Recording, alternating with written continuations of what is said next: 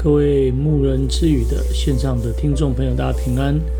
我们今天想要分享的是《创世纪》的七章一到二十四节的内容。奉耶书圣名来做分享。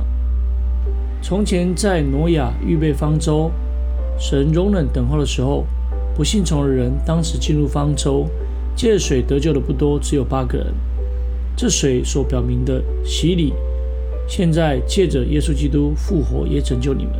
这洗礼不在乎除掉肉体的污秽，只求在神面前有无愧的良心。我们来思考这个方舟的救恩，我们再来思考如何努力，以及达到全家信主的一个目标。在一百二十年里面，荣耀世代是神容忍人的时间。有些人以为时间很长。但时间一到就过去了。那非常可惜的是什么？除了挪亚一家八口以外，其他的人都拒绝了。所以等候时间一到，神就命令挪亚进方舟，然后以洪水来毁灭当时令神忧伤的罪恶的时代。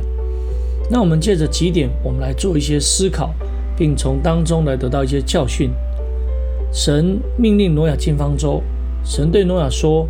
凡洁净的畜类，你要带七公七母；不洁净的畜类，你要带一公一母。空中的飞鸟也要带七公七母。你和你的全家都要进方舟，因为再过七天，我要降雨在地上。虽然还有七天，挪亚并没有再以这要来传这个警告，或者以其他的一个原因为借口，那他顺服的进入方舟，在今天。有很多人，诚如像过去挪亚的时代一样，今日有很多人已经听过得救的福音，也认识耶稣基督的全能，那他借口延迟不进入末世方舟真教会，那就是啊没有属灵的智慧。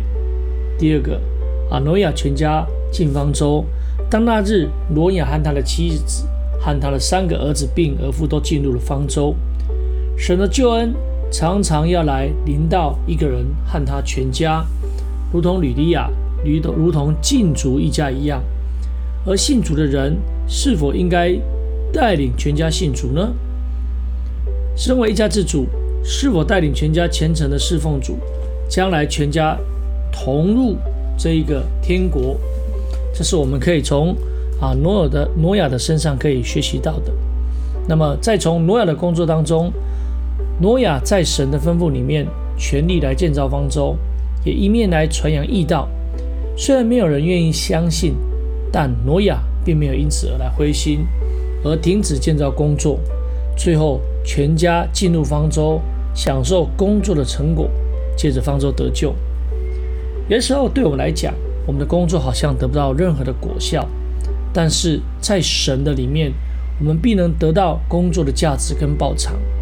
而洪水来的时候，那挪亚全家和其他的牲畜、昆虫、飞鸟一进入方舟，神就把他们关在方舟的里面。从此，神就是他们的依靠，神就是他们的保障。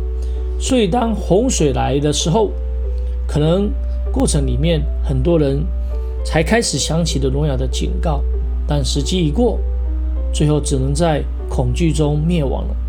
今日的我们。也是在末世方舟的里面等候主耶稣基督的再来。人若不愿意在神的救恩来领受的时候，他如果不愿意谦卑悔改、心的接受，那么当主再临救恩的门一关的时候，那时候啊就是要哀哭切齿，那时候要后悔就再晚，太晚了。那我们今天应该常常警醒等候，到那时候，也就是主再来的时候，我们才会充满喜乐。我们的盼望才会实现。感谢主，那我们今天的分享就到这里。最后，将一切荣耀、颂赞、权柄都归给天上的真神，也愿主耶稣基督将他平安赏赐我们。哈利路亚，阿门。啊，各位牧人之语的听众朋友，啊，今天的啊节目就到这里，大家平安，大家再会。